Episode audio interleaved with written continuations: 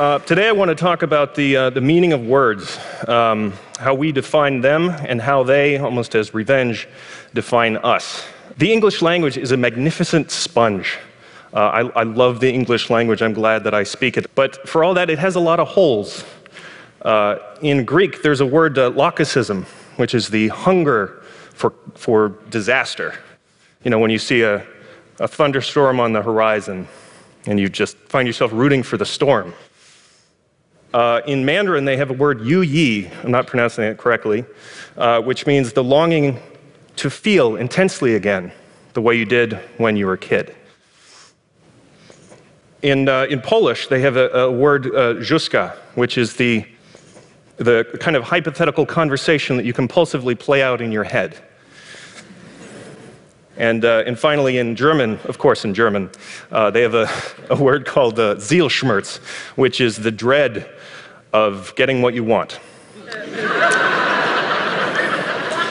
of finally fulfilling a lifelong dream. I'm German myself, so I know exactly what that feels like. Now, I, am not sure if I would use any of these words as I go about my day, but I'm really glad they exist. But the only reason they exist is because I made them up. Um, I am the author of The Dictionary of Obscure Sorrows, uh, which I've been writing for the last seven years.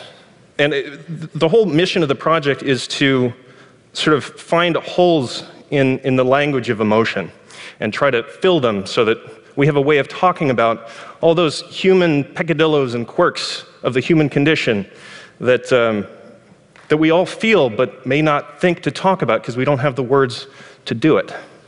And about halfway through this project, um, I uh, defined Sonder, the idea that we all think of ourselves as the main character and everyone else is just extras. Um, but in reality, we're all the main character. And you yourself are an extra in someone else's story. Um, and so as soon as I, I published that, um, I got a lot of response from people saying, Thank you for giving voice to something that I had felt all my life, but I, There was no word for that. So it made them feel less alone. I think that's the power of words, uh, to make us feel less alone. And it was not, not long after that that I started to notice Sonder being used earnestly in conversations online. Uh, and not long after that, that I actually noticed it, I, I caught it next to me in an actual conversation in person. There is no stranger feeling than making up a word and then seeing it take on a mind of its own. I don't have a word for that yet, but I will. I'm working on it. Um, I, I started to think about what makes words real. Because a lot of people ask me, the most common thing I got from people is, well, are, are, these words made up? I don't, I don't really understand. And I didn't really know what to tell them because once Sonder started to take off, who am I to say what words are real and what aren't?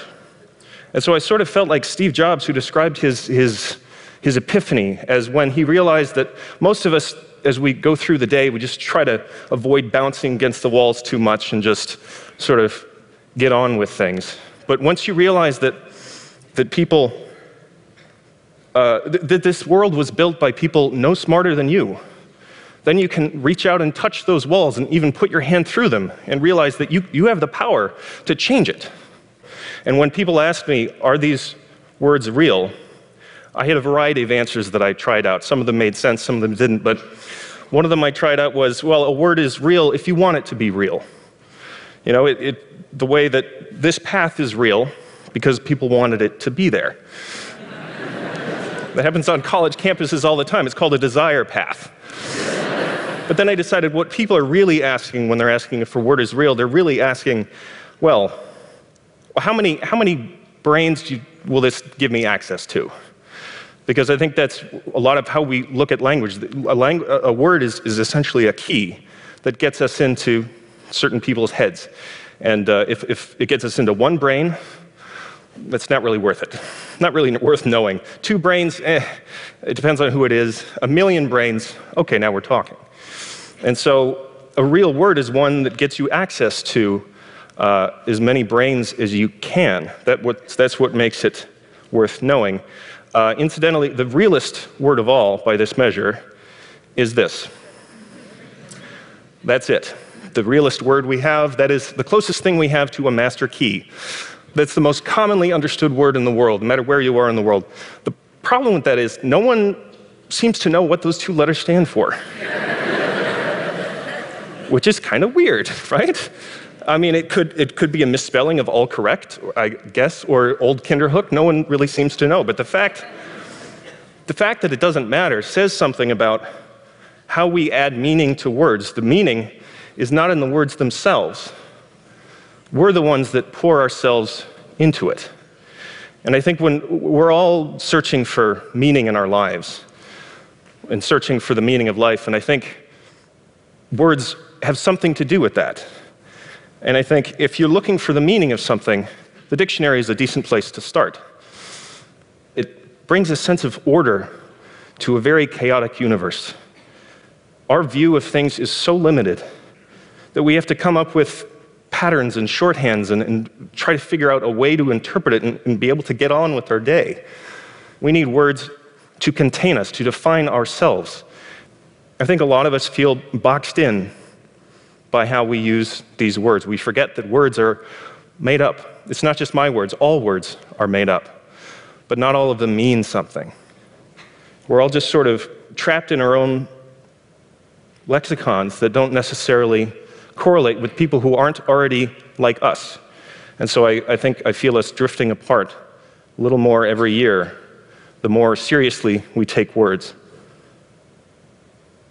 Because remember, words are not real. They don't have meaning, we do. And I, would like to leave you with a reading from one of my favorite philosophers, uh, Bill Watterson, who created Calvin and Hobbes. He said, Creating a life that reflects your values and satisfies your soul is a rare achievement. To invent your own life's meaning is not easy, but it is still allowed, and I think you'll be happier for the trouble. Thank you.